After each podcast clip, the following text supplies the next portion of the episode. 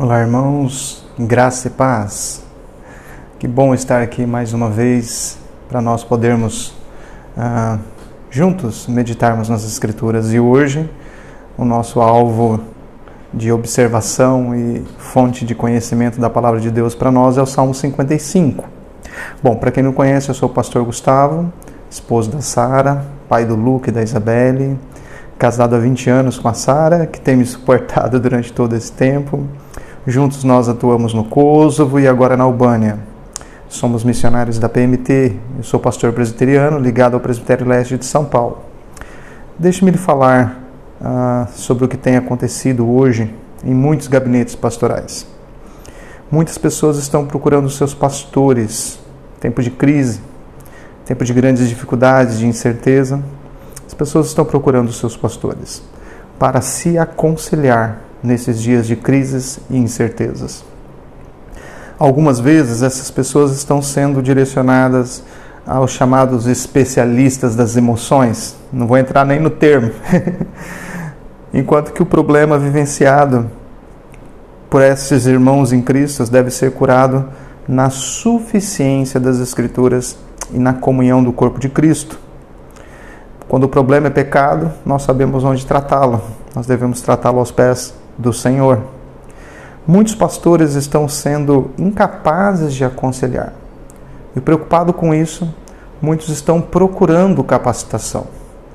Alguns, corretamente, estão encontrando boas referências e se preocupam em entender o aconselhamento a partir das Escrituras, com fundamento nas Escrituras, e entendem ah, de que as Escrituras, o Antigo e o Novo Testamento, são suficientes para orientar o coração pecador.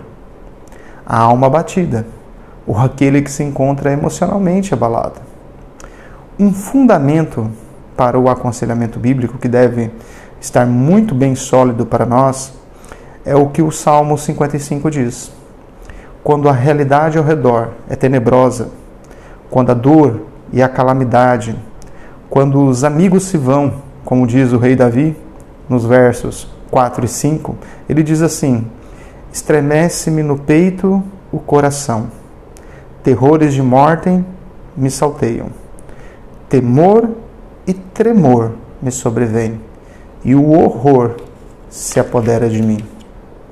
Davi está expondo o seu coração com os temores que nele habita.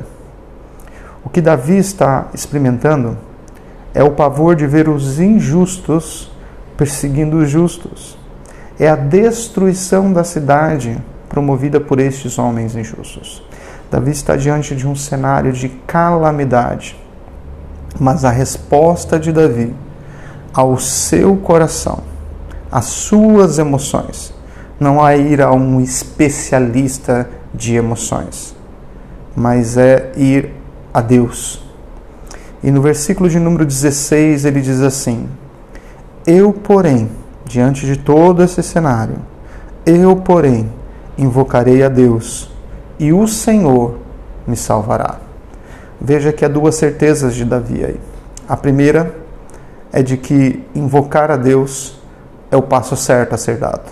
E o segundo é a confiança de, de que o Deus que é invocado, ele ouve as orações e ele é a certeza da salvação. Salvação como livramento ou salvação como expectativa redentiva futura. Deus é a fonte de toda salvação.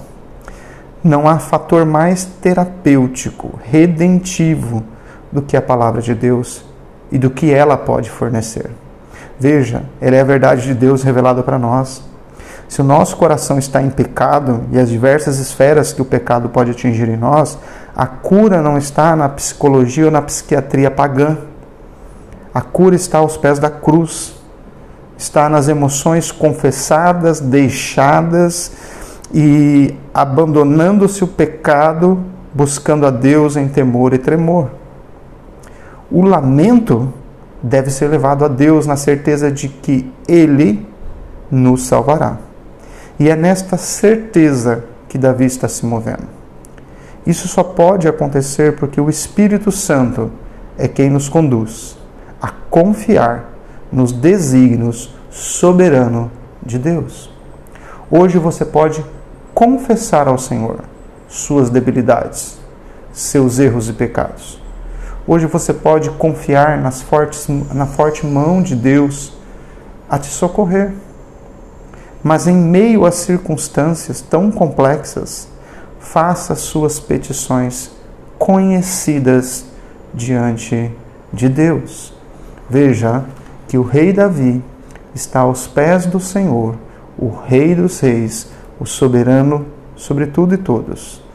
E ele diz: Olha, Senhor, estes homens maus que têm destruído a cidade, que têm enchido de violência a cidade, como ele diz no versículo de número 9.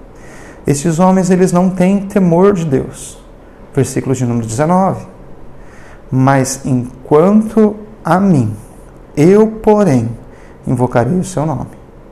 As minhas queixas e lamentos, a minha voz será conhecida diante de Deus, porque o Senhor livra minha alma. Versículo de número 18. E o Senhor me coloca em paz. Veja, a confiança é que a paz ela não é encontrada fora das escrituras. A paz ela é encontrada quando nós estamos aos pés do Senhor. Quando nós confessamos a ele as nossas incapacidades. O mundo hoje vende a certeza de que o homem pode resolver os seus problemas por si mesmo. Mas isso não é bíblico.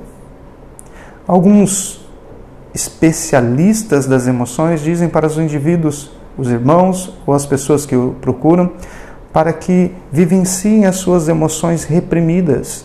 Mas quando nós vamos às Escrituras, nós somos chamados por Deus para deixar a prática do pecado abandonar a prática do pecado, confessar e não retornar a ele, mas entender que Deus é a fonte de toda a provisão que nós precisamos sobre as nossas emoções, o que deve determinar o nosso caminhar.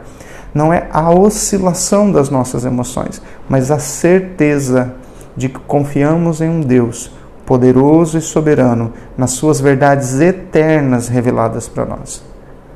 Nós não somos seres animais instintivos, sem domínio próprio, mas nós somos chamados por Deus a exercer o domínio próprio, a levar a Ele as nossas petições, a olhar para o coração partido, reconhecer que ele está partido, reconhecer que as emoções estão desajustadas e elas estão desajustadas em certa medida por causa dos meus erros, pecados, temores, pavores ao meu coração que não consegue olhar na perspectiva do reino, e eu preciso ir diante de Deus e confessar a Ele, Deus, em meio a essa circunstância, a minha paz e a minha salvação só pode vir do Senhor. Davi diz no versículo de número 17 que é o exercício terapêutico dele em meio a isto.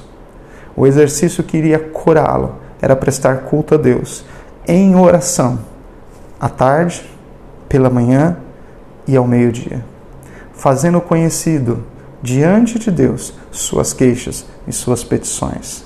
Você pode fazer isso hoje. Você pode começar a ter uma prática de oração mais constante.